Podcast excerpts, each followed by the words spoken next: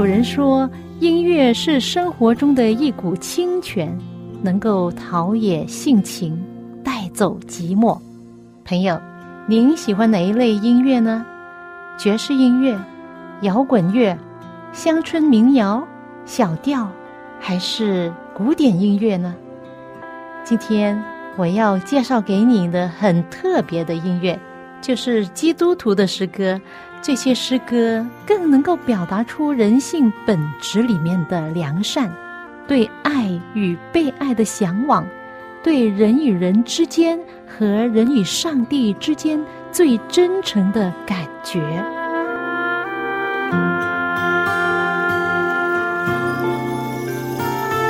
亲爱的听众朋友，您好，又到了走进心中的歌这个节目时间，我是肖阳。让我们一同走进心中的歌。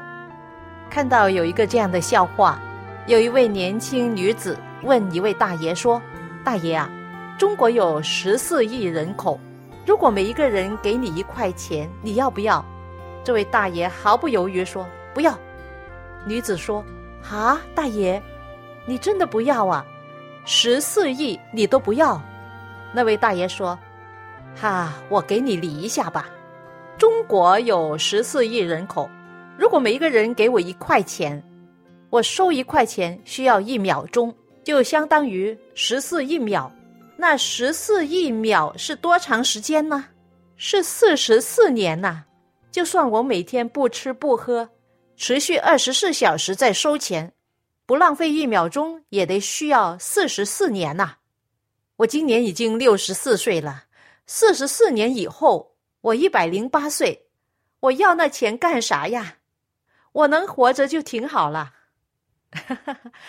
当然，这个是一个笑话，但是却给人一定的启发。在这世界上，对于许多人来说，钱很重要。那的确，钱是很重要。你没有钱，你可能就达不到日常生活中所需要的基本需要，是吗？如果连住都没有住，饭也没有得吃。这些基本的需要都需要钱才能得到，但是许多人认为钱是万能的。到底钱是不是万能呢？钱能够买所有的东西吗？错了，许多东西钱买不到的。以前我曾经羡慕过那些有钱人，他们吃的、用的、穿的都非常奢侈。但是钱其实不是万能的，钱可以买到房屋。但是却买不到亲情，买不到一个家。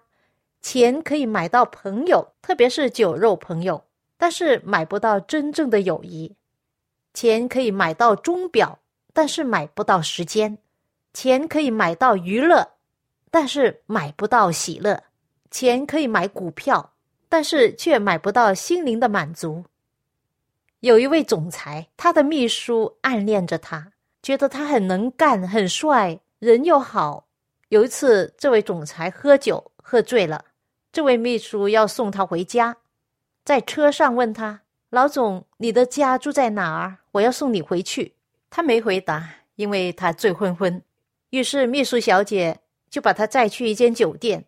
当天晚上，他们两人在一起，但是那位总裁不知道。第二天一早醒了之后，他大吃一惊。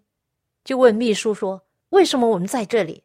他说：“你昨天晚上喝醉了，我要送你回家。你喝醉了，没有告诉我你的地址，我也不知道你的家实际的地址。于是我就把你带到这酒店来了。”老总说：“那我有没有做一些对不起你的事啊？”秘书说：“既然已经发生了，我不怪你。说真的，我喜欢你，但是老总说我是有家室的人啊。”他马上起来要离开那里。那位秘书小姐说：“老总，难道你对我一点感觉都没有吗？你不知道我喜欢你吗？我不需要什么名分，只要让我陪着你。”老总说：“对不起，我的心已经属于一个人，装不了你。你走吧，等一下我会十万块给你，作为给你的补偿。”秘书小姐说：“你就这样打发我走啊？”第二天，他真的收到了十万块，在他银行户口里了。但是，他一点都不快乐。这些金钱不能满足他心中的需要。本来我不想讲这个肮脏的故事，但是有多少女士好像这位秘书小姐一样，心中充满了污秽的欲望，明知老总有所爱的妻子，还要撞头进去。那位老总认为十万块就能够完全解决这个问题，其实不一定啊，可能更麻烦的事在等着他呢。其实金钱不是我们所可以依靠的，许多人白手起家，从零开始到富有，也有人从富有却沦为破产，许多有钱人自杀。今天在这个动荡不安的经济效应下，我记得圣经中的一句话，他说：“你们生活为人，不可贪爱钱财，要以现有的为足，因为主曾说。”我绝不撇下你，也绝不丢弃你，所以我们不需要寄望在无定的钱财，而要寄望那位将百物丰富的供应给我们享受的天赋上帝。为了我们的家人，为了身边的朋友们，珍惜简单的生活所带来的幸福，胜过这些不定的财富吧。有一天的深夜里，阿明做了一个梦，梦见有人对他说：“钱财中看有中用。”阿明听了很感动，立下心愿去跟从，不惜一切付代价，追逐钱钱钱钱钱财往前冲，往前冲滚滚滚滚再滚一边。家人，家人家人家人家人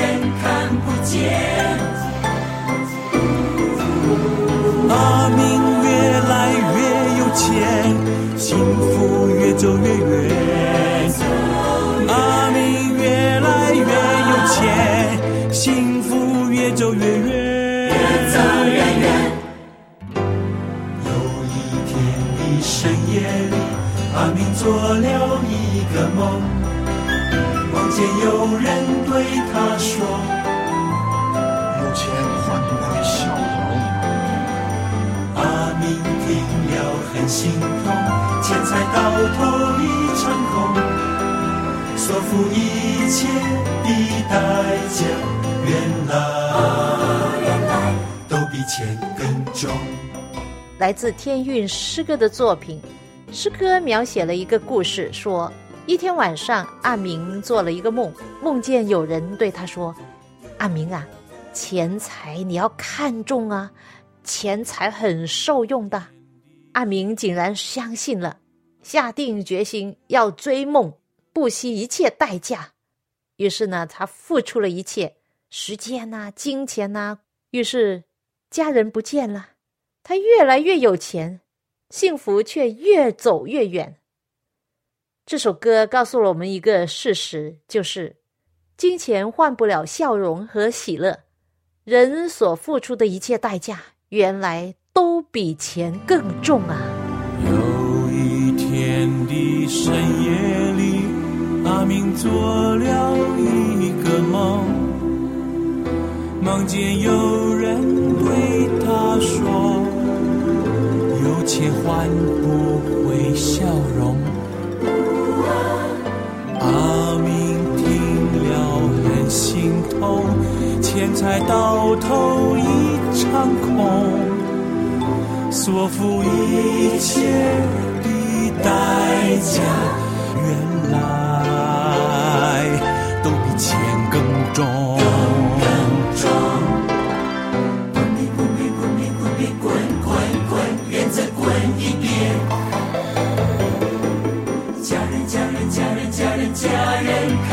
见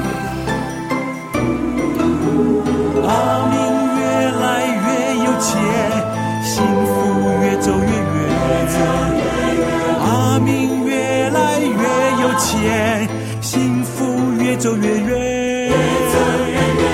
来自天韵诗歌创作的其中一首歌，名叫《阿明的梦》。朋友，你的人生好像阿明吗？你每一天忙忙碌碌，可能很努力的去赚钱，也可能你已经退休，而你手头上有剩余的钱可以投资。有钱是一个好事，可以利用金钱做很多想要做的事，特别是善事，帮助其他人，帮助教会的圣工等等。赚钱是一件好事，但是有人认为我要赚很多很多的钱，然而钱是赚不完的。圣经不是反对我们赚钱，而是警告我们不要专注于钱财。圣经有一句话说：“因为你的财宝在那里，你的心也在哪里。”天父上帝很爱我们，他要人活出一个真正健康、喜乐、快乐、有意义的人生。而不是终日的把眼光盯着你自己的财产，整天想着是你的财产、你的钱，那这样的人生其实不健康。在圣经马太福音十九章记载着一个少年财主的故事。这位年轻人很帅，看上去很有才华，他穿着都是名牌，一表人才。有一天，他来见耶稣，问他说：“良善的夫子。”我该做什么善事才能得永生呢？这位年轻的财主，他也是一个官，他看待耶稣不是一位人类的救赎主，而是看他是一位教导人的夫子。他很富裕，物质上什么都有，但是他知道自己缺少了永生。他以为永生可以靠着做善事来换取，其实永生是上帝。接着，我们的救主耶稣基督来到世上，替人赎罪，使人能够有罪的赦免。当初人犯的罪就失去永生，现在神子耶稣在二千年前呢，他来过这世界上，他在十字架上的死替人赎罪，就赔上了这死的代价，使得我们这些该死的罪人能够接着信靠主耶稣，免去永远的死亡。因此，永生呢是耶稣基督给人白白的恩典，不是人凭着善事而迎来的。当时耶稣就对他说：“你为什么以善事问我呢？只有一位善的，除了上帝以外，没有一个良善的。你若要进入永生，就当遵守诫命。”这位年轻的财主说：“什么诫命啊？”耶稣就告诉他上帝的十条诫命里面的内容。上帝的十条诫命，前四条教导人如何爱上帝，后六条是教导人如何爱人。那位少年财主说：“这一切我都遵守了，还缺什么呢？”他以为诫命只是外表看得见的行为，所以他说：“我已经遵守了。”显出他对上帝爱的诫命呢，是非常的肤浅。于是他问：“我还缺少什么？”表明他已经感觉到，单靠遵行那些外表的行为，仍然不是真正的善事。耶稣的回答使他很忧愁。耶稣说：“你若愿意做完全人，可去变卖你所有的，分给穷人，就是有需要的人，就必有财宝在天上。你还要来跟从我。”这位年轻人遵行了一切外表的行为。但是在上帝看来，人是不完全的，因为他还没有履行到十诫中真正的精髓，就是爱人如己的原则。耶稣并非要每一个基督徒都要变卖所有的分给穷人，而是要人明白，并不能靠做善事换取永生，只能在上帝的圣灵所引导之下，人必须从罪里面悔改并重生。然后生命完全改变，从自私自利改变成无私的生命。耶稣看得出这位年轻财主的问题，他被钱财所困住。耶稣要将他的心从专注于钱财中释放出来，并活出爱与关怀、无私的人生。那少年人听见这话，就忧忧愁愁的走了，因为他的产业很多。哈哈，他的产业很多，就是使得他不完全的原因，因为他舍不得与人分享自己的富足。人如果靠着恩典，小孩子也能够蒙上帝按手祝福。人如果靠行为，即使自以为遵守了一切诫命，缴纳十分之一，捐钱给上帝，结果像这位年轻的财主一样，还是忧忧愁愁的走了，离开上帝了。他不愿意放弃他心中的偶像，就是他的产业。少年的财主为什么年迈忧愁？因为他的财富实在多，舍不得放手。少年的财主为什么年财富实在多，舍不得放手。不要积攒财宝在地上，地上的财宝会垮会丢会变少。只要积攒财宝在天上，天上的财宝存到永恒，永远可靠。来自天韵诗歌创作的一首诗歌，名叫《真财富》。这首诗歌描写了刚才跟你分享圣经中那位年轻财主的故事和他跟耶稣的对话。他们唱的诗歌其实就在讲故事。两首诗歌里面的两个故事其实都很有意思的，希望对你有所启发。我曾在节目中分享过马云的经历，几乎每一位中国人都认识马云是谁，我挺欣赏他的。我希望马云先生不像刚才我所说的，在故事里面的这位年轻财主。我更希望马云能够认识天赋上帝，认识主耶稣的救恩，并接受他，他就有一位真神上帝成为他生命的主宰，将来享受永生的冠冕。否则，他并不是一位很幸福的人。我相信我比他幸福。我比世上一切没有信仰上帝的有钱人都幸福。美国十八世纪有一个非常有名的博学家，名叫 Benjamin Franklin（ 富兰克林先生），曾经说过这样一段话：“钱从来不曾让人幸福，以后也不会。钱没有产生幸福的特质，人越有钱，想要的就越多。也就是说啊。”他想要越多的时候，就永远不会满足。心灵没有满足，当然没有幸福，没有喜乐。不要积攒财宝在地上，地上的财宝会花会丢会变少。只要积攒财宝在天上，天上的财宝存到永恒，永远可靠。只要积蓄财宝在天上。如果财宝在地上的话，就没有平安，是吗？因此，主耶稣要我们积攒财宝在天上，他要我们的心灵有平安。朋友，你有没有数过，在这世界上有多少名人、有钱人、亿万身家的明星、歌星死于自杀，或者因为吸毒、酗酒、家庭破裂、爱情失败等等的原因？而了结了自己的生命。许多在舞台上或者是荧幕上逗人笑的喜剧演员都有忧郁症的倾向。老一代的人可能对卓别林不会陌生吧？他是一位喜剧大师，但是他却一生与忧郁症相伴。据说他曾经在街头表演，引得众人大笑。然而有一次，他去看精神科医生。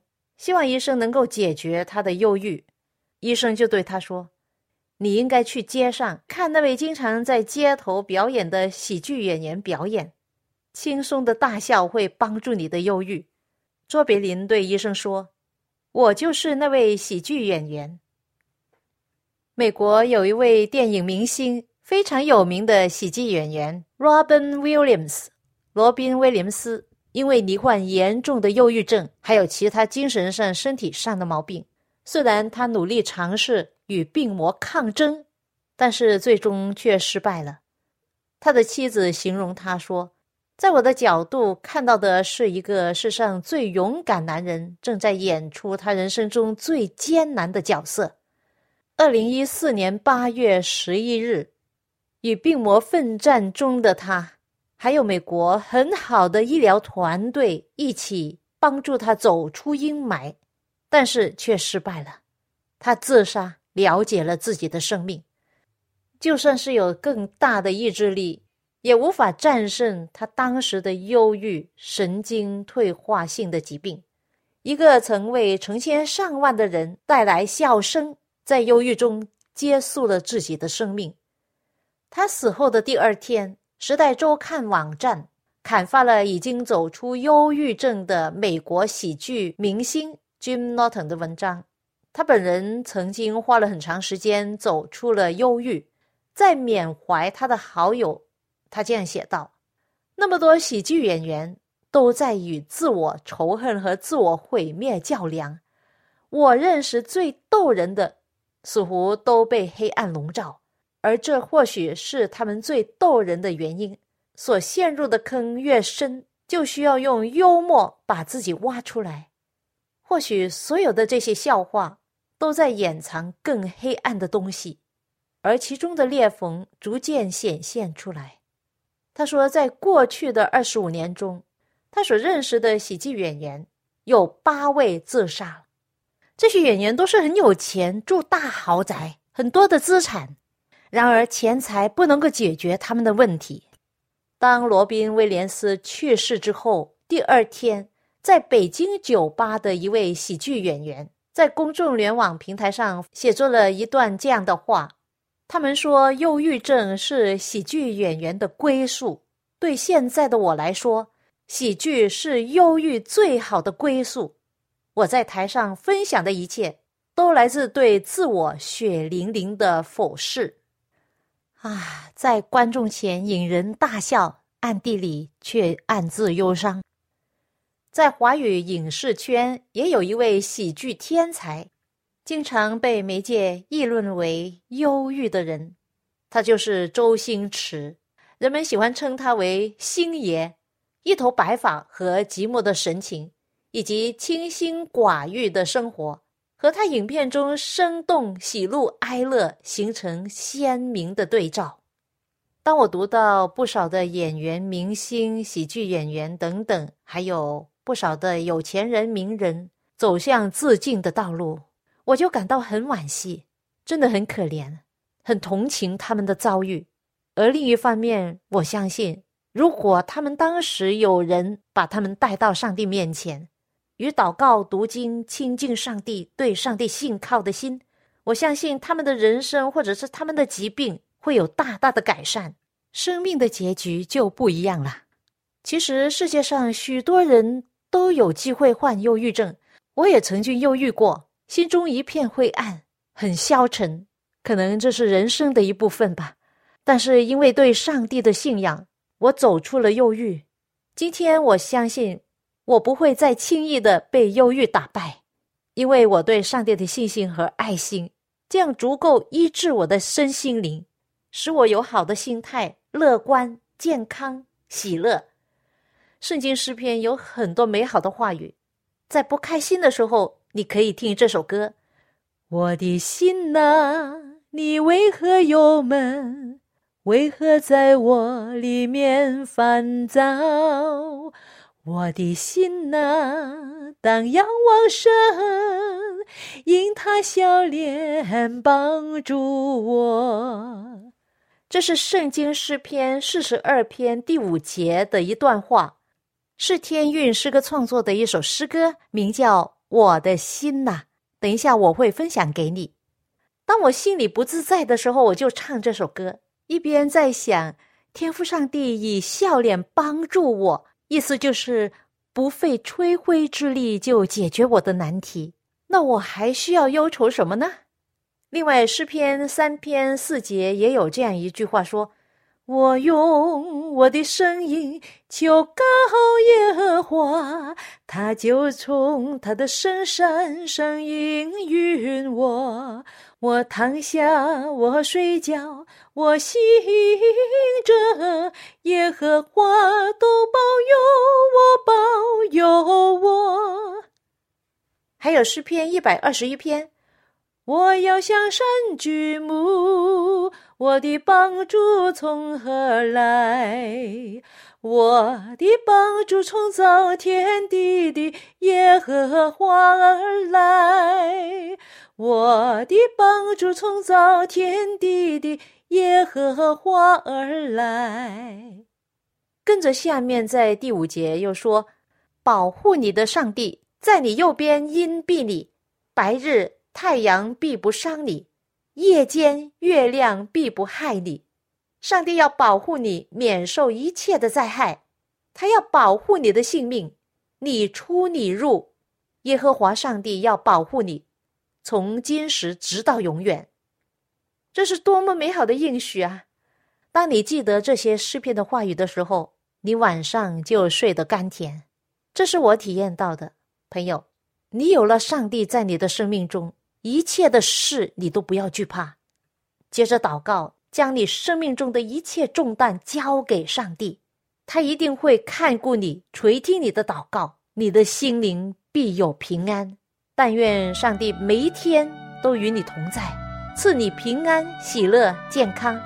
我们下次走进心中的歌节目中再会吧。我的心啊，你为何忧闷？